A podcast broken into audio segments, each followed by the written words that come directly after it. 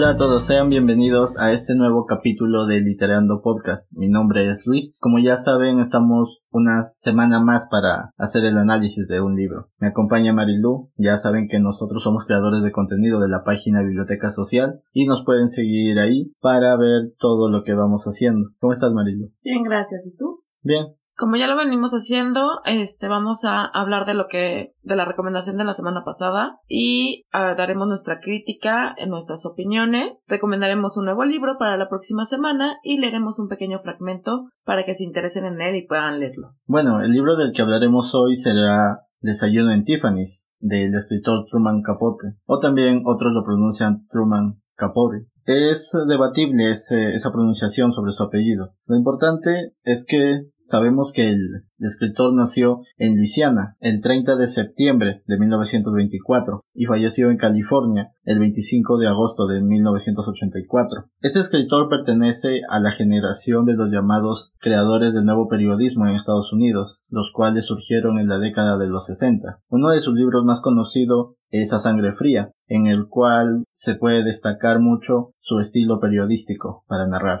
Desayuno en Tiffany's es una novela corta que nos cuenta una amistad entre los años de 1943 y 1944 entre los protagonistas que es Holly Colelli y un narrador anónimo que ella le llama Fred. Este aspira a ser un escritor y nos cuenta cómo Holly entra en la alta sociedad saliendo con hombres mayores un poco adinerados. Y para no hacerles spoiler, bueno, pues hasta ahí les diré lo que trata la novela y pues ahora vamos con, con nuestras opiniones y ya saben que usamos spoiler, entonces, pues bueno, ustedes saben si le pausan aquí o siguen escuchando.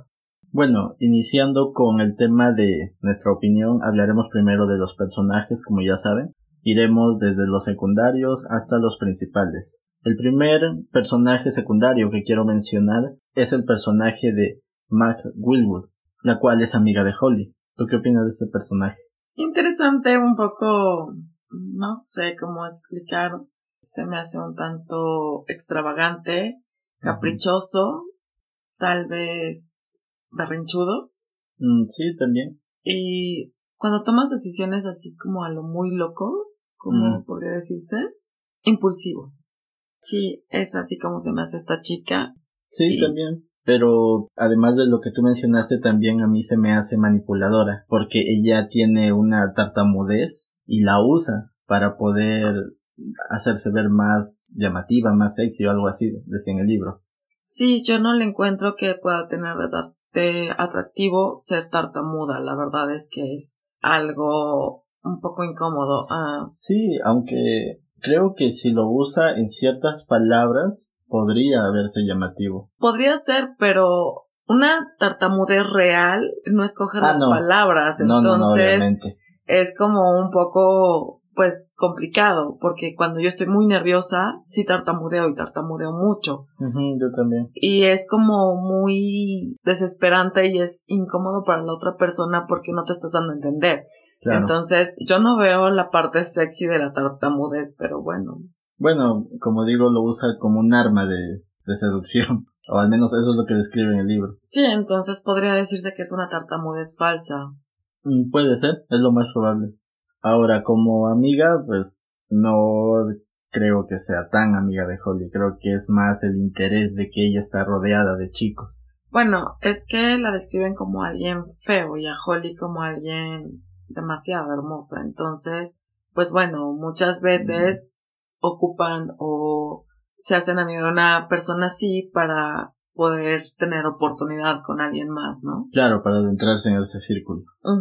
Otro personaje secundario y que, al igual que Mac, no tiene mucha escena en el libro, es Joe Bell, el cual tiene un bar. Ah, sí, se me hizo tierno ese personaje. Sí, a mí también. Es un personaje un tanto tierno, pero al final, bueno, al inicio del libro, cuando está hablando con el narrador, le dice que en cierta forma tenía algunas fantasías con Holly. Sí, y eso que tiene de malo, yo no lo veo mal. No, no lo veo malo. A lo que voy es que, digamos que secretamente estaba enamorado de ella. Bueno, era una chica muy alegre, muy jovial, era Sí. guapa, era bonita, Claro, alguien fácil de quien te puedes enamorar. Entonces, pues bueno, él estaba enamorado de ella, pero nunca le faltó el respeto, siempre fue su amigo. Eso es algo que me gustó de este personaje. Ajá, este siempre estuvo con ella o para ella cuando ella lo necesitó. Entonces, pues realmente un, un buen amigo, ¿no? Y a pesar de que estaba enamorado de ella, jamás le dijo nada y jamás interfirió en sus planes o ni mucho menos, porque también era una persona mayor. Entonces, como persona mayor, bueno, pues se sentía como un poco mal de sentirse atraído por una persona tan joven. Claro. Entonces, bueno. Al igual que él, también otro personaje secundario es O.J. Berman, el cual es un representante de Hollywood. Sí, se me hizo un tanto, ¿cómo te diré? Oportunista, pero al mismo tiempo eh, digamos que sí se preocupaba por Holly, pero sí como que veía la oportunidad de hacer negocio o de pues poder ganar dinero como lo que son los representantes, ¿no? O sea, creo que lo retratan bastante bien lo que es un representante. Claro, además, como tú mencionas, esa naturaleza de su trabajo, ¿no? De dedicarse a esta industria del cine y que da mucho dinero, obviamente. Entonces, él trataba de que ella se superara, o mejor dicho, ¿cómo decirlo? Este, tenga ciertas cualidades como persona para que pueda seguir siendo actriz. Y así poder obviamente tener dinero, ¿no? Pero como tú dices también se preocupa, aunque también dijiste la palabra clave, es un poco interesado. Otro de los personajes es Sally Tomeiro, digamos que era un delincuente. Claro, era un mafioso, se Ajá, que frecuentaba el bar de Joe Bell y así es como conoce a Holly y cuando lo meten a la cárcel hace que Holly vaya a visitarlo una vez a la semana por una paga, mm. pero digamos que es con engaño. Claro, es con engaño porque lo que hacía Salvatore, que es su nombre, bueno, se le desconoce como Sally, pero eh, lo que hace Sally es al momento de que Holly la visita en la cárcel, él le da a ella un recado para que se lo dé a su abogado. Ajá. Y su abogado, ambos, Sally y el abogado, eran parte de una mafia y lo que hacía era transmitir el mensaje, pero sin saber realmente qué, cuál era el trasfondo del mensaje. Sí, o sea, el mensaje ella pensaba que era para que le pagaran, o sea, para saber que estuvieron, que estuvo ahí con, con Tomeiro y recibir una paga. Pero, pues sí, o sea, es como una mentira. El personaje no hablan mucho de la personalidad de este, pero digo, sí es importante porque a final de cuentas, pues embarra a Holly en algo indebido, en, en, en un delito. Entonces, bueno, realmente es importante en la historia, aunque no mencionan mucho de él, pero sí se me hace así de qué poca, ¿no? Porque la, claro. la meten de esta manera, o sea, no se me hace como que justo, y menos para ella, porque pues digamos que sí lo hace por el dinero, pero aún así lo hace con buena voluntad. Porque... Claro, sobre todo porque le gustaba a ella hablar con él. Ajá, entonces, pues que la hayan embarrado de esa manera, pues es como, como grosero, ¿no? Grotesco. Claro, una de las características que hablan de Sally es que es una persona ya grande, mayor, y por ello Holly, e-, ella dice en un momento que podría ir a visitarle y a seguir platicando con él aunque no le pagara, porque se le hacía tierno y que era una persona amable. Esto es mera suposición porque no lo dice en el libro, pero yo me imagino que lo que hacía Salvatore era como conversar con ella, sentirse a gusto con ella y además el plus sería enviar el mensaje a su, a su compañero. al abogado. El siguiente personaje es uno muy relevante, el cual es el doctor Goldifly. Sí, es el esposo de Holly, por así decirlo. el primer esposo. Es un personaje que se encariña demasiado con, con Holly, ya que está, pues de repente, estaba robando en su... En su granja, En su granja, en su patio, o algo así digamos que quien la ve su hija le dice, oye papá, nos están robando. Pero cuando ve quiénes son y que son dos niños que están desamparados, que según la historia que cuentan es de que primero murió el papá y la mamá murió por desolación, ¿no? Entonces se quedan solos y ella se casa con esta, esta persona, pero él la amaba, él la amaba de una manera desmedida y le daba todo lo que ella necesitara eh, lo que nos cuentan es que ella no hacía absolutamente nada, lo único que hacía era ver revistas y lo que ella quisiera hacer, ¿no? Pero realmente obligaciones de su casa como tal, pues no, no las llevaba. Para eso estaban los hijos del doctor, ¿no? Sí, eso es algo muy interesante porque este personaje trae a flote lo que es el pasado de Holly. Un pasado que ella no quería que se supiera. Sí, y de repente que apareciera, bueno, este, para esto una sorpresa, y se siente mal de, de cierta forma porque él le tendió la mano, él la ayudó cuando ella lo necesitaba, pero ella tenía 14 años. Sí, eso es algo que hasta ahora no llego a entender, y es lo mismo que ella también dice, que su matrimonio no podía ser legal. Sí, porque er, era menor de edad, pero bueno, era huérfana. Entonces, también ese es un factor, o sea, la mandaban a una casa hogar a que cumpliera la mayoría de edad o fácil la casaban Claro, pero al margen de eso, es discutible esta actitud de casarse con una niña prácticamente. Sí, eh, yo estoy de acuerdo en eso, la verdad sí se me hizo que era un poco pederasta. Sí, es un poco grotesco. Sí, demasiado grotesco, o sea, casarte con una niña de 14 años que está pasando por situaciones de desgracia, de, de que está desvalida y aprovecharte de eso se me hace como muy grotesco. O sea, eso de que estuviera casada a los 14 años y tenerse que hacer o responsabilizarse por los hijos de esta, de esta persona, de su primer matrimonio, pues sí fue como, a ver, espérame, ¿no? He de decirte que esa es la historia de mi abuela. Abuela. Mi abuela se casó a los 13 años. Bueno, no mi abuela, mi bisabuela. Pero estamos hablando de los años 1900. Bueno, sí, este libro se desarrolla en los años 40, ¿no? Algunos veían normal esto, pero como ya hemos dicho varias veces aquí, hay que remontarnos a la historia. La opinión que tenemos hoy en día es respecto a nuestra perspectiva, pero en ese tiempo, pues sí, era como más normal ver a esa edad casadas a las chicas, ¿no? Sí, pero no tanto en Estados Unidos y más, o sea, estamos hablando de los cuarentas. No sé. Creo yo que por ese tiempo se estaba dejando ya esa costumbre. Sí, se estaba dejando como que esa costumbre, como que ya empezaban a casarse un poquito más grandes. Ajá. Este, porque si tenían la idea, de hecho, se supone que la fiesta de 15 años era para presentar a la chica en sociedad, para decir, ya se puede casar, ya puede tener hijos, ya, ya está lista para, o sea, de hecho es la fiesta de 15 años es un ofrecimiento a la sociedad y también se me hace demasiado grotesco y más que se siga practicando. Bueno, pero es que ahora se practica, se practica con otra perspectiva, ¿no? Es, que, ¿sabes cuál es la cosa? Que tienen la ignorancia de no saber realmente que es un ofrecimiento a la sociedad. Claro, eso es algo que yo lo sé y siempre lo he sabido y aún así se sigue haciendo como tú dices, pero ya es otra perspectiva, no es la misma de ofrecerla. Ay, pues yo no quise fiesta de 15 años porque dije a mí no me van a ofrecer. Regresando a los personajes, el siguiente personaje es Rutherford Trawler, o también llamado Rusty, Trawler, que se conoce más como Rusty Trawler. Interesante personaje, un millonario caprichoso, perrinchudo, infantil, inmaduro, y completamente estúpido.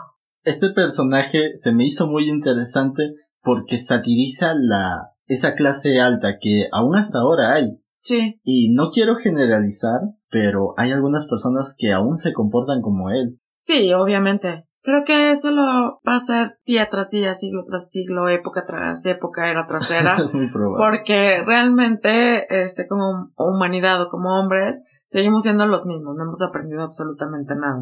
Bueno, eso sí. Entonces va a seguir habiendo estas actitudes, ¿no? De niño rico, caprichoso, perrinchudo, inmaduro, cosas así. Sinceramente, el personaje me dio una sensación tan desagradable. Sí, es desagradable. Pero al mismo tiempo me daba risa sus actitudes tan infantiles, porque decía, como una persona ya grande puede tener esas actitudes, ¿no? O sea, crece, madura, vive, y bueno, lo que digamos que el despecho por, por Holly lo hace, lo que lo hace hacer, pues espero que le haya salido como experiencia para aprender, ¿no? Mm, también.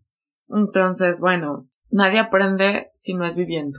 Eso sí. O sea, tenemos que vivir para aprender. Que ni que ahí esté, pues su vida era súper fácil, súper sencilla, Claro, es fácil desde las características que nos, nos presentan en el libro, ¿no? Porque muchas veces podemos criticar y decir, él tiene dinero y él tiene la vida solucionada, pero a veces no sabemos cuál es el trasfondo detrás de su historia. Exacto, y de hecho no lo cuentan. No, no lo cuentan. No lo cuentan, pero este digamos que el que tenga dinero, y lo hemos dicho, soluciona muchos problemas. Eso sí. Y a este le solucionó la vida, ¿no? O sea, simple y sencillamente no tenía una preocupación por ese aspecto. Entonces, realmente cuál era su preocupación, divertirse. Exacto. Entonces, pues, digo, no generalizo con toda la gente que tiene dinero porque son cosas muy diferentes. Y hay quienes tienen dinero y son muy maduros y muy responsables. Ajá. Y que la educación que llevaron los llevan a hacer de esa manera. Y otros que, bueno, les vale y hacen de su vida un cacahuate, ¿no? Como en el caso de este chico.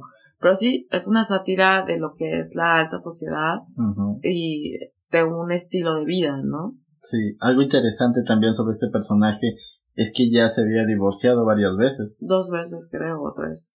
Tres, si no me equivoco, ¿no? Creo que tres. Algo por ahí, no recuerdo bien. Pero sí, en cierta forma creo que es comprensible si tienes una pareja que es así de inmadura. Sí, ahora veamos las cosas. O sea, hay una etapa de enamoramiento y terminando esa etapa ves realmente quién es esta persona, quién es la persona con la cual estás. Entonces, una cosa es la aceptación de sus efectos y otra es el rechazo. Entonces ahí es como si sigue la aceptación es amor, si no hay una aceptación y te repugna, pues es un rechazo y es una ruptura. Entonces, pues yo creo que no le daba como tiempo a, a que hubiera terminado un enamoramiento como tal y conocer a las personas, sino se casaba por impulso, por su berrinche, por su forma de ser, pero pues a la mera hora, pues quién iba a querer estar con alguien así toda la vida, o sea, no pasó. Claro, además, si te pones a pensar de acuerdo al contexto del libro, lo más probable es que las chicas que se casaron con él lo hacían por el dinero, más que por otra cosa. Obviamente. Entonces, después de un tiempo de estar casado con una persona que es así de inmadura y tiene esa mentalidad de niño, pues sí te hace, te hace pensarlo, ¿no? Entonces te, te replanteas eso. Pues mira, muchas veces por interés tal vez lo aguanten, pero en este caso era demasiado insoportable, demasiado infantil, entonces pues bueno, terminaban dejándolo y terminaban como las separaciones en peleas majestuosas, ¿no? El siguiente personaje es José Iberra Jaeger, o no sé cómo se pronuncia, se escribe Jaeger, Jaeger, Según yo se pronuncia Jaeger, pero si me estoy mal me corrigen. ¿Será Jigger o Jigger? No estoy seguro. Es más como Jigger. El detalle es que este personaje es un diplomático brasileño. Sí, es curioso este personaje porque se supone que se tiene que comportar de cierta manera, pero en uno de sus viajes eh, le muestra una película pornográfica a Holly en donde él es el protagonista. Entonces realmente para ser un diplomático y tener que llevar pues cierta vida tranquila, por así decirlo, sin escándalos, creo que participar en una película pornográfica en aquellos entonces y creo que todavía la fecha es como un tanto escandaloso. Sí, la verdad es que si vemos desde la época, sí era muy escandaloso. Sin embargo, creo que en cierta forma lo hizo porque son las personas más cercanas a él y no creo que se lo vayan a decir a alguien más. Pues sí, pero imagínate si ese tipo de películas o cosas llega a manos equivocados. Claro. Obviamente sí va a ser un súper escándalo, ¿no? Obviamente. Y una de las cosas es de que se iba a ir con Holly a Brasil, pero cuando ella se ve inmiscuida en lo que es el problema con Sally Tomeiro, digamos que él la deja porque no quiere el escándalo, ¿no? Exacto. Pero se me hace tan hipócrita. Sí, en cierta forma, y además también se me hizo muy cobarde. Sí. Porque ya habían hecho planes ya tenían decidido todo el viaje, ¿no? Y a última hora pasa esto y su única solución es irse, se me hizo muy cobarde. Sí, un cobarde, hipócrita, no sé, es un personaje también un tanto desagradable. Ahora, entramos a los personajes principales, por así decirlo, porque hasta ahora los que hemos mencionado eran secundarios, pero de los últimos han sido de una relevancia más amplia, ¿no? Ahora vamos al personaje, el cual yo creo es el personaje principal. Holly es una chica muy alegre, por así decirlo. Muy animada. Animada también. Es, ¿cómo te diré? Una persona que quiere vivir. No sabe lo que quiere y ella misma lo dice no sé lo que quiero y creo que es válido, porque muchas veces no tienes resuelta tu vida jamás. O sea, muchos dicen, tengo planes, sí, pero resuelta no la tienes. Y saber lo que quieres, a veces sabes lo que quieres y a veces no tienes ni idea y más por las circunstancias de la vida. O sea, ella pierde a sus padres, a los 14 años se casa, se hace responsable de una casa, de hijos, marido, y es una niña. Entonces, obviamente, se va de su casa y deja todo atrás, deja a su hermano, deja a los hijos del marido, deja al marido y se va, pero ¿a dónde va?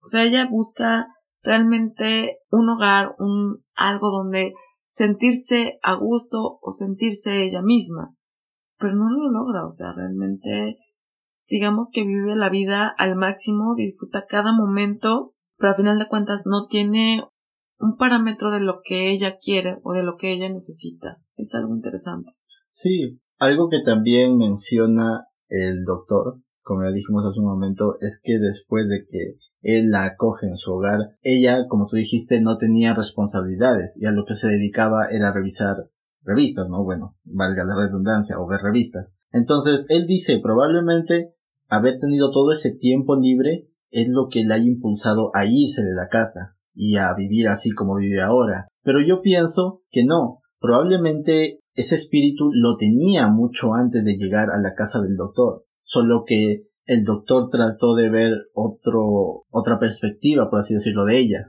una perspectiva un poco equivocada, sino que ella seguía teniendo ese espíritu de buscar el lugar donde sentirse a gusto. Tenía un espíritu libre. Sí. De hecho, se dice que las personas que gustan de los caballos tienen un espíritu libre, que no los puedes tener en un solo lugar porque los matas. Entonces, era lo que él estaba haciendo, teniéndolo en un solo lugar, sin un reto, sin una aspiración, sin nada. Eso para el carácter de Holly es demasiado aburrido, demasiado abrumador y demasiado aplastante. Una persona así no necesita que se lo den todo. Ella misma necesita volar, digamos que buscar y ser libre. O sea, es un ser libre. Entonces, eso nos demuestra mucho. Y pues bueno, lo vemos con lo de los caballos. Bueno, yo lo, lo relaciono obviamente porque conozco de caballos.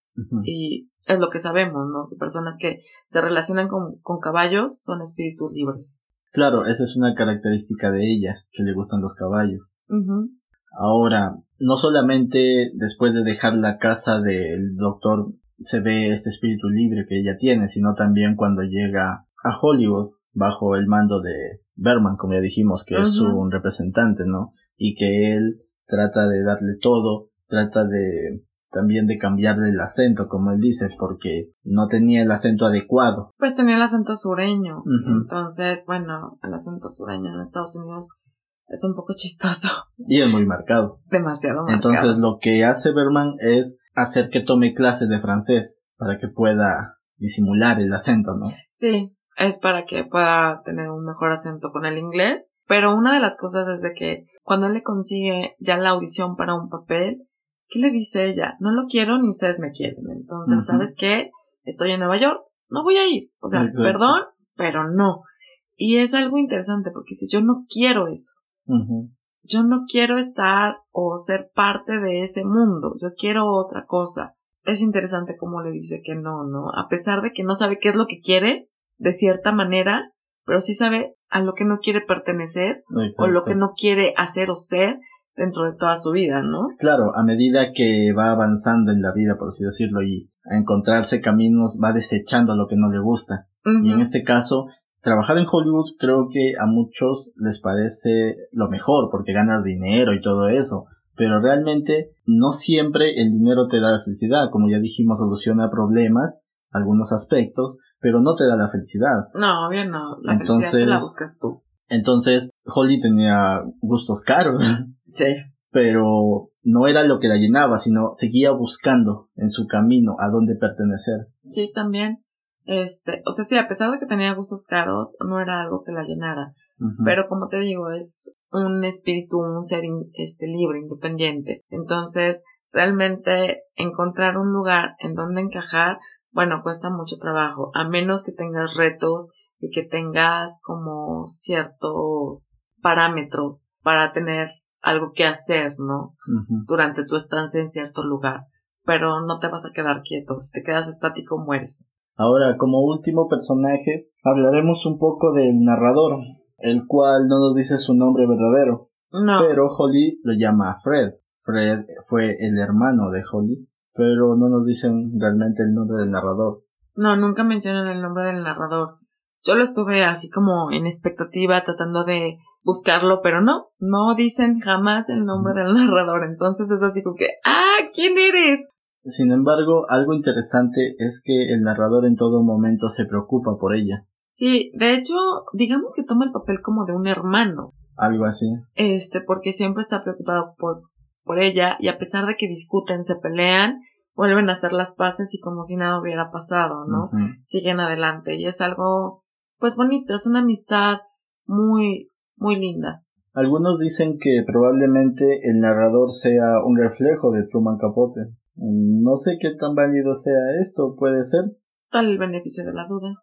Una cuestión que podríamos plantear es la amistad que tenía Truman Capote con Harper Lee, por ejemplo, que eran buenos amigos y todo eso. Entonces, puede ser, ¿no? Puede ser que realmente sí sea un reflejo de Truman o no. O una simple historia que se le ocurrió. También. Pero, como lo hemos dicho, y yo siempre lo digo, las historias que vemos de los escritores reflejan un pedacito de ellos, un pedacito de su vida, un pedacito de su alma. Entonces, el que tenga relación, pues sí, sí la tiene, porque por algo la escribió. Sí, es muy probable. Bueno, ahora pasamos al siguiente punto que son los recursos literarios. Para quienes han leído y para quienes van a leer, se van a dar cuenta que este libro está narrado en primera persona. Sí. Y mencionando otra vez, es el narrador quien nos cuenta la historia, ¿no? A pesar de que el personaje principal es Holly, vemos que todo se mueve en perspectiva al narrador. Al narrador, sí, es toda la visión del narrador,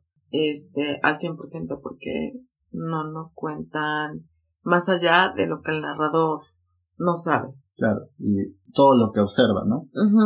Lo que ha hecho Truman Capote con esta novela corta es muy buena, me gusta, aunque me hubiera gustado que lo narre desde el punto de Holly. Desde el punto de Holly hubiera estado mucho más interesante porque hubiéramos tenido más datos, ¿no? Claro.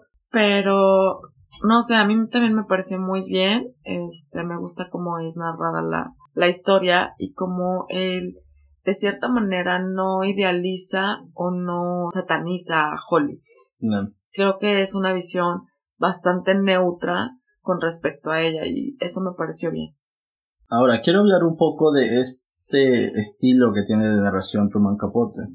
Este estilo de narración y estilo de escritura es lo que en ese tiempo se llamaba el nuevo periodismo estadounidense, lo cual se daba en los años 60. Algo interesante es que mencionan que este estilo de, de periodismo tuvo una influencia del boom latinoamericano literario. Pero no estoy seguro de eso, porque si vemos los años, el nuevo periodismo estadounidense se desarrolla como en la década de los 60. En cambio, el boom latinoamericano como que tenía sus primeros esbozos a finales de los 50. Más o menos, sí, entre los 40 y los 50. Mm, puede ser. Entonces, pues sí, sí pudo llegar a Estados Unidos. Sí, puede ser. Este, la cuestión es de que, como es el boom de lo que es la escritura latinoamericana, eh, de aquellos entonces. Es como, como un poco complicado que llegara tan rápido a Estados Unidos, pero bueno, se da el caso, en, en esta ocasión se da ese caso, y pues lo aprovechan en Estados Unidos de, cierta manera. Sí, supongo que puede ser. Y algo que quiero expresar es que Truman Capote es uno de mis escritores favoritos. Sin embargo, no es para mí al menos, no es el mayor escritor dentro de esta corriente del nuevo periodismo. A pesar de que su libro A Sangre Fría es uno de los más reconocidos y también es muy bueno, de hecho me gusta un poco más que este de Desayuno de Tiffany. Por ejemplo, otros escritores como Guy Talese me gustan más, un poco más que Truman Capote. Y hay muchos escritores de esta, de esta corriente, ¿no? Michael Herr, o Tomás Eloy Martínez, que he leído sobre este último y también es interesante, pero como ya, ya mencioné, es una corriente que es muy diversa, sobre todo porque estos escritores nacen de esa, de esa ambición de narrar el periodismo de otra manera. Y algo interesante es que, a pesar de que esto se desarrolla en Estados Unidos y en los años 50, 60, un antecedente de finales de los años 1800, bueno, finales de 1800 y principios de 1900, es el peruano Abraham Valdelomar Pinto, el cual ya tenía una narrativa del periodismo muy amplia y muy buena. No sé si algunos de esta corriente del nuevo periodismo estadounidense leyó algo de Abraham Valdelomar, pero es un antecedente que no estaba explotado, pero que en cierta forma estaba presente. Pues sí, es que lo más probable es que sí lo hayan leído, porque digamos que el estilo es muy similar. El detalle es que más que el estilo es la narrativa, ¿no? La, forma de hacer ese periodismo. Entonces, Abraham Valdelomar en cierta forma fue un visionario y también es otra es otro de mis escritores favoritos. Entonces, no sé, no sé realmente si es probable que hayan leído algo de él, pero como antecedente, más que tener algún latinoamericano, creo que tengo a Abraham Valdelomar, de los integrantes del nuevo periodismo estadounidense. Entonces, bueno, eso es un poco para, para ampliar lo que es los recursos literarios, ¿no? Adentrándonos en los temas, primero quiero mencionar la amistad. Mm, es interesante porque podemos ver en el libro o nos muestra lo que puede ser una amistad sincera o lo que puede ser una falsa amistad. Y creo que nos lo muestra bastante bien en este libro, porque una amistad sincera, pues bueno, es Holly y Joe Bell, es Holly y el narrador, es Holly y el doctor, este, el cual es su esposo. También con Berman. Holly y Berman, porque al final de cuentas se ayudaban mutuamente, o sea, se echaban la mano, por así decirlo, y muestran este lo que es una amistad verdadera. Pero bueno, ya lo que es Meg, Rusty, Salvatore, pues muestran un interés con la amistad, entonces pues eso ya como que no es una verdadera amistad como tal. Claro, mm, en el caso de Jovel es algo interesante porque, como ya dijimos, él tenía cierto amor por ella, pero le ofrecía su amistad. Entonces, es algo interesante respecto a esto. Y como ya lo mencionas, también la amiga es una contraparte a esto, porque en cierta forma creo yo que había un interés por parte de ambas tanto de Holly como de Meg. Holly porque hacía que Meg hiciera todas las cosas del departamento, ¿no? Ah, Donde vivían. Y por parte de Meg para que Holly lo tenga dentro de su círculo de amigos. Y que ella pudiera conocer, no sé, a otros chicos. Creo que la que terminaba ganando más era Meg, no tanto Sally. Este Holly, perdón. Puede ser. Sí, es, es interesante, pero pues digamos que es como, no sé, eso de ser tan hipócrita o tan falso no, no va conmigo, ¿no? Ahora, todo este tema de la amistad también va muy relacionado al tema del amor. En el caso de José y Berra, empezó como una amistad, pero luego se enamoraron. Holly se enamoró.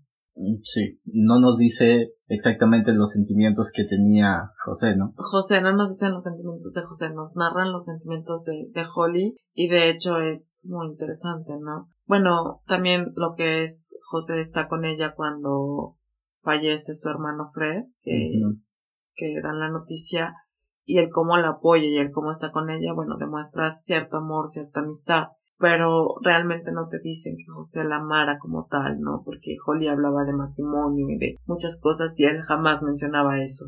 Realmente no creo que haya sido un enamoramiento como tal o que estuviera enamorado que la amara, porque creo que al final de cuentas si lo hubiera amado se hubiera quedado para apoyarla.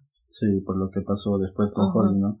Sin embargo, creo que la parte más importante respecto a este amor que quiero destacar es la que tiene con el narrador. Sí. Creo que es un amor muy fraternal, porque como ya dijiste, a pesar de que también se peleaban, regresaban a estar juntos como amigos, obviamente. Entonces, en más de una ocasión se muestra cómo el narrador tiene sentimientos por ella. Sí, pero digamos que los sentimientos son, este, como de fraternidad. Ahora, eh, ninguno de los dos tiene un interés en el otro de otra manera, ¿no? De una forma romántica. Esto no es absolutamente nada romántico, nada más es una amistad por parte de los dos muy fraternal. Los dos se quieren de una manera fraternal. No es que uno se haya enamorado y el otro no, o sea, no, nada que ver es puro amor fraternal, no es un amor pasional, no es un amor de poder estar con alguien como pareja, ¿no? Claro, esa es nuestra perspectiva. Algunos dicen que realmente el protagonista estaba enamorado de ella, pero no sé, no, no lo veo así, porque al menos esa parte no la describe en el libro. No la describe, digamos que sus actos para con ella, este, muestran un amor más allá, ¿no? Pero sí, bueno, vemos que es desde la perspectiva de Truman Capote. Truman Capote era homosexual.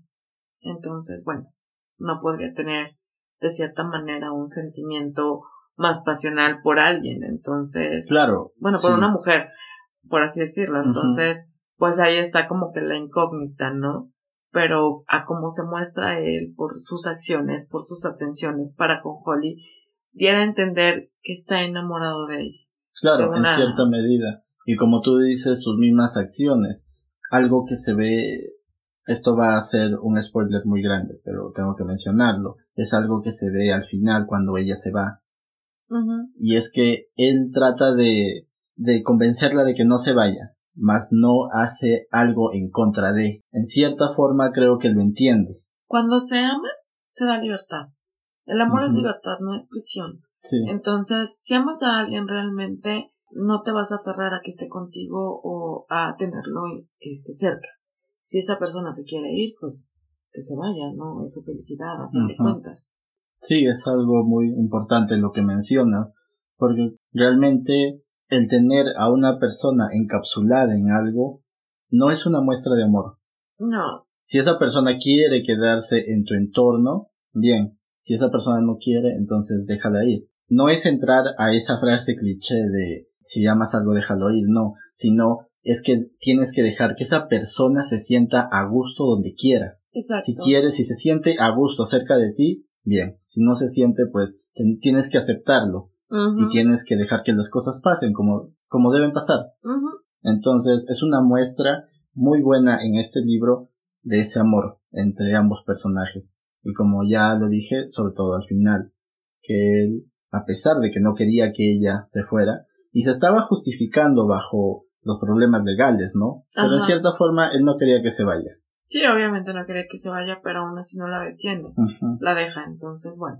Ahora, el otro tema a mencionar es el hogar, pero no quiero que se vea desde la perspectiva de una casa, sino como nos plantea en el libro, el hogar donde uno se siente satisfecho, donde uno se siente a gusto. Digamos que mm, no es necesario una casa para tener un hogar como les digo, o sea, el hogar es cualquier sitio y nos podemos sentir a gusto tal vez en un bar, tal vez en un parque, tal vez en una biblioteca, en una discoteca, no sé, hay muchos lugares donde puedes sentir que es tu hogar, ¿no?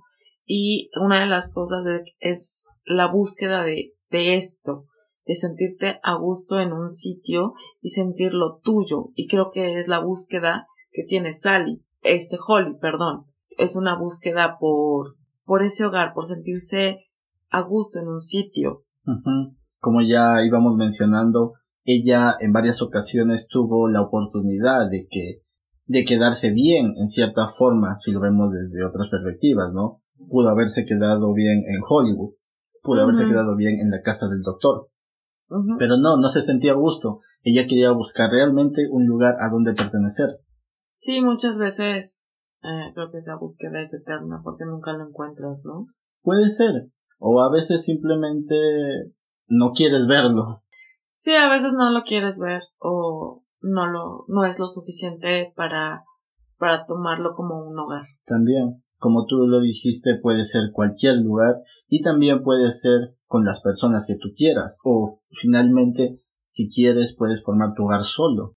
Algo que vi hace unos días, vi un tweet que decía que un hogar no necesariamente es tener un esposo, una esposa, hijos, mascotas o algo, sino puedes hacer un hogar hasta con tu planta, puedes hacer un hogar hasta con tu mascota, o si quieres tú solo. Bueno, yo creo que esa idea es del siglo pasado, ¿no? Eso de un, esposo, familia, perro, no, no, no, o sea, es como del siglo pasado y eso ya, no sé, bueno, yo no lo veo, que eso pueda ser un hogar, al contrario, a lo mejor es una cárcel o Sí, es muy probable. O algo un poco más grotesco como para tomarlo hogar. Claro, es que algo que hemos ido mencionando a lo largo del podcast también, es que aún hay prejuicios de la sociedad y este es uno de ellos. Sí, es que muchas veces dices hogar y piensan en casa, piensan en familia y muchas veces ni siquiera estás a gusto con tu familia, ¿no? Pero a ese mismo concepto entramos, ¿dónde necesariamente la familia es eso también, o sea, un esposo. Como digo, una familia hasta puede ser también tu planta. Estás a gusto con tu planta y es una familia. Bueno, de hecho, este se dice que hay familia de sangre y familia de lazos. Ah, también. Entonces, la familia de sangre, pues te toca, la de lazos, tú la escoges. Exacto. Entonces, bueno, realmente tus amigos pueden llegar a ser tu familia. O muchas veces el entorno del trabajo también puede llegar a ser tu familia. También. Eh, dependiendo de cómo te sientas, ¿no? Pero aún así, la familia no es el concepto de hogar. Una cosa es tener una familia y otra cosa es tener un hogar. Claro. Entonces, el hogar es aquel sitio donde puedes ser tú mismo sin necesidad de ser alguien más o de engañar o de mentir o de no es es ser tú mismo poder ser tú mismo y puede ser solo puede ser acompañado como le dices puede ser con una planta puede ser con un animal puede ser con una persona o puede ser hasta con un objeto no entonces el hogar es aquel sitio donde puedes ser tú exacto entonces, como ya lo mencionaste, esta era la búsqueda de Holly. Y hasta el final del libro, desde el inicio hasta el final, siempre buscando este hogar, ¿no? Este lugar a donde pertenecer. Sí. Hasta cierto punto creo que en ese, en ese edificio donde vivía, donde también vivía el narrador, en cierta forma se sentía a gusto, pero no se sentía llena, no se sentía satisfecha. De hecho, tenía todo empacado como para en cualquier momento irse. Y sí, o sea, es como cuando tienes todo empacado a la expectativa de algo mejor o de algo nuevo, es porque no estás a gusto en ese sitio. Exacto. Es algo muy interesante ya que lo mencionas, porque creo que es una de las primeras señales de este, de esta búsqueda que ella tenía, ¿no? Entonces sí. Sí, es algo muy destacable. El último tema ahora que hablaremos sobre este libro como ya dijimos, son algunos de los que nosotros vemos. Si ustedes ven otros temas, pueden comentarnos en la página de Biblioteca Social. Este último tema del cual hablaremos es la libertad y el libertinaje. Primero vayamos con que la libertad es una perspectiva respecto a otros. ¿A qué me refiero? A que como ya lo dijimos, no podemos encapsular a una persona en una burbuja alejada de la sociedad sino una persona debe ser libre, debe tener sus opciones, debe tener sus gustos y debe hacerlo de acuerdo a como quiera. Y por otro lado tenemos el libertinaje, el cual muchas veces es definido como abusar de esta libertad, ¿no?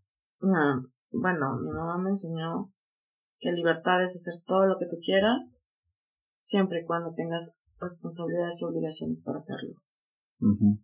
Y libertinaje es hacer todo lo que tú quieras, pero sin tener una responsabilidad y sin cumplir con tus obligaciones. Entonces, es la manera en que yo lo veo. Es a lo mejor un poco complicado, ¿no? Claro, es un poco complicado porque a pesar de que son dos conceptos diferentes, están muy relacionados. ¿Podrías creer que a mí me dijeron que era una libertina? Es que vamos a que cada época o cada familia, cada entorno social tiene un concepto muy diferente de libertinaje, ¿no? Eh, Ahora, ser. hay algunos que lo usan bien y hay algunos que lo usan mal. Como tú estás diciendo ahora, te, decían, te decían eso, ¿no? Pero vamos a que las personas mayores, tu familia, no sé, otras otros que nos están escuchando, tienen una educación muy diferente a la cual ya tenemos nosotros, a la cual tienes tú, a la cual tengo yo, a la cual tiene quien nos escucha. Entonces, son perspectivas muy diferentes porque hasta ahora las personas mayores llaman libertinaje, por ejemplo, a las opciones sexuales. Sí, de cierta manera sí. Es que bueno, llamar libertinaje es de muchas formas, ¿no? Entonces, puede, puede ser confundido. De hecho, me gusta ir al cine, me gusta ir al teatro, me gusta ir a conciertos, que si hay exposiciones me voy a ver las exposiciones, me gusta salir a caminar, como que el encierro no es lo mío. Cuando estoy mucho tiempo dentro de un lugar, es como asfixiante. Entonces, tengo que buscar salir. Entonces, quien me lo dijo, dijo que yo era una libertina por esas cosas, por salir, por ir, venir. Pero yo no salía, una, sin permiso. Siempre tenía el permiso de mi mamá para salir. Y dos, siempre avisaba dónde estaba, con quién estaba, dónde iba a estar. O sea, cumplía con ciertas obligaciones, no nada más me salía nada más así. Y digamos que llegaba como a tiempo para cumplir con mis obligaciones, ¿no? O sea, sí hacía ciertas cosas, pero de cierta manera, pues de una manera responsable. Y otra de las cosas que decía que era libertina era por no tener una imagen paterna. Eso sí me pudo botar de risa, o sea, ¿qué tiene que ver con que no tengo una imagen paterna? Sí, muchas veces creen que la imagen paterna es necesaria o es obligatoria. Sin embargo, no lo creo así. A veces en algún momento te podrías cuestionar por qué no está esa imagen, pero no es relevante. Ya en la actualidad muchas familias, como ya dijimos, no se tratan de mamá, papá, hijos. Muchas veces la familia es una tía, tu mamá y tú, por ejemplo. O por ejemplo, no sé, tu mamá, tu abuela, tú, o algo así. Sí, este, es depende de, de, lo que tengas a mano, ¿no? Bueno, sí, en cierta forma, ¿no? de cierta forma sí, porque, pues, digo, si se fue mi papá cuando yo era niña, pues no es mi culpa en primer lugar, y creo que tener falta de esa imagen no me hace menos persona o no me hace ser libertina o no me hace ser mal, o sea, tener mal ejemplo, ¿no? Este, creo que es como muy absurdo pensar eso. De hecho, me dio mucha risa cuando me lo dijeron, o sea, fue así de, perdón, ¿de qué me está hablando? Porque sí fue una persona mayor. Pero a pesar de que fue una persona mayor, no era mayor que mi mamá o que mi papá, ¿no? Era como que una persona más joven que ellos y sí me quedé así de, mis papás están grandes, son chapados a la antigua, pero no tienen el mismo concepto que usted, o sea, perdón. Claro, es que también depende del entorno social, como ya dije, de la misma familia, ¿no? Entonces, son muchos aspectos los cuales influyen en este concepto de libertad y libertinaje. Ahora, pues si nos vamos a lo que es el libro, digamos que para la época a Holly se le podía tomar como libertina. Sí, para la época sí. Para la época. Si lo vemos en este tiempo, no es tanto. Pero en aquellos entonces, pues sí, o sea, estamos hablando de 1940, entonces sí es como todavía había demasiados prejuicios y demasiado tabú con el sexo y había ciertos temas que ni tocarlos, ¿no? Entonces podría decirse que para la época Holly era una libertina, pero yo creo que lo único que ella quería era gozar y disfrutar de la vida sin prejuicios, sin tapujos, sin sin tanta presión, ¿no? Simplemente disfrutar y creo que eso está bien. Claro, eso está bien y como ya lo hemos mencionado en otro capítulo, está muy bien que quieran hacer eso, sin embargo solamente hacer todo eso con responsabilidad y medir las consecuencias de los actos, ¿no? Sí. Entonces, no está mal tener en cierta forma como ejemplo a Holly, sino lo malo es hacerlo irresponsablemente. Sí. Entonces, Sí, como ya lo mencionaste, muchos la consideraban a ella libertina, ¿no? Pero no lo sé, supongo que es más por la época, como ya hemos mencionado también, o sea, hay que ver la época en la que se narra, ¿no? La historia. Sí, la historia, o sea, sí, para 1940, bueno, lo que era Holly, la tachaban como bien lo decía su vecina, ¿no? Este no quiero decirlo porque es una mala palabra, si Holly hubiera estado buscando una relación seria y se hubiera comportado de esa manera, pues sí hubiera pensado que es incorrecto su, su comportamiento de cierta manera. Sí, eso sí. Pero no lo estaba buscando, o sea, ella no buscaba una relación seria como tal, ella buscaba un hogar. Donde, donde fuera. Era su búsqueda. Otra cosa no lo era y siento que disfrutaba cada día, cada momento, cada instante, cada vivencia. Lo disfrutaba muy a su manera y está bien, ¿no? y que la tachen como la tachaban, me causa como un cierto enojo tal vez. Claro, es muy aceptable el enojo porque sí, yo también en cierta forma se me hace muy injusto, pero como ya dijimos, esa es la perspectiva desde la, desde la época actual, ¿no? Sí, sí, si lo vemos desde la época de, los 40, pues tal vez si hubiera vivido en esa época hubiera pensado mal de ella, ¿no? Mm, Probablemente. Probablemente, no lo sé. Depende de la educación que, que hubiera yo llevado. Si llevaba la misma educación que llevé ahora, creo que sí hubiera pensado mal de ella. Pero bueno, con este último tema ya terminamos lo que es nuestra opinión. Y en el siguiente bloque regresamos con el libro que se leerá la próxima semana y del cual leeremos un pequeño fragmento.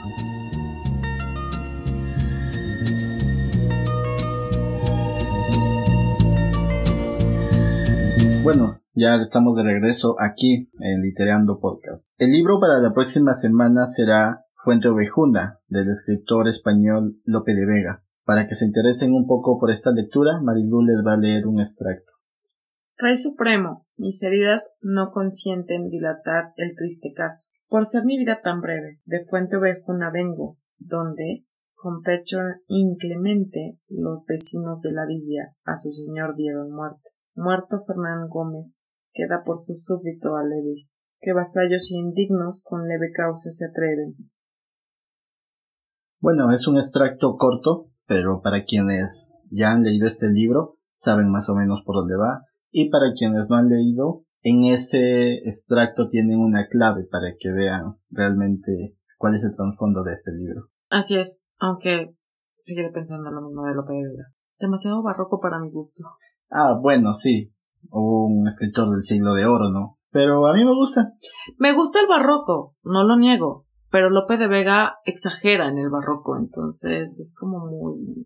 No, no me gusta, nunca me gustó. No lo sé, creo que hay otros que exageran más que él, pero... Es que del barroco no los he leído a todos, obviamente, pero lo que Lope de Vega, aparte de que fue mi coco en la secundaria, y lo odié por eso, este, después lo quise leer y fue así de, ay no, demasiado barroco, entonces boté los libros. Este, no, para, para mi gusto demasiado barroco, pero bueno, cada quien tiene su, su opinión sobre el escritor. Y ya hablaremos de eso el próximo capítulo. Ajá, exacto. Bueno, como ya saben, les recordamos que estamos en la página de Biblioteca Social, que pueden seguir en sus diferentes redes, en Facebook, Twitter e Instagram. Pueden buscar así como Biblioteca Social. Y estamos abiertos a sus sugerencias, a sus preguntas y todo. Pueden compartir nuestro contenido, pueden comentar, hacernos llegar sugerencias y todo lo que quieran. Y ayudarnos a llegar a más personas, por favor. Sí, pueden compartir este podcast con sus amigos, con su familia. Las mismas publicaciones. También. De hecho, queremos hacer algo, pero necesitamos más audiencia. Claro, necesitamos llegar a un grupo más amplio para poder sacar un pequeño porcentaje y más o menos ya les iremos contando cuál es nuestra idea. Sí, cuál es nuestra idea. La verdad es que es algo bueno, más para ustedes. Entonces, realmente sí necesitamos un poquito más de audiencia y necesitamos que nos ayuden. Entonces, por favor, échenos la mano. Yo decía, no estoy aquí por los likes, pero desgraciadamente sí los vamos a necesitar para poderles dar algo mejor. Claro, más que los likes necesitamos llegar a una audiencia con este podcast, ¿no? Ajá. Entonces, bueno, sí les pedimos que nos compartan, que nos recomienden. Este, no mordemos, este, nos pueden escribir, nos pueden decir todas sus críticas, estamos abiertos a ellas. Entonces, bueno, nos encantaría que nos dijeran que, que les gusta, que no les gusta, debatir sobre los mismos libros. Pueden en las publicaciones donde están las publicaciones del podcast comentarnos y tanto Luis como yo nos vamos a encargar de contestarles a todos. Bueno, eso ha sido todo por este capítulo. Esperamos que les haya gustado y nos vemos la próxima semana en un nuevo capítulo de Literando Podcast. Adiós.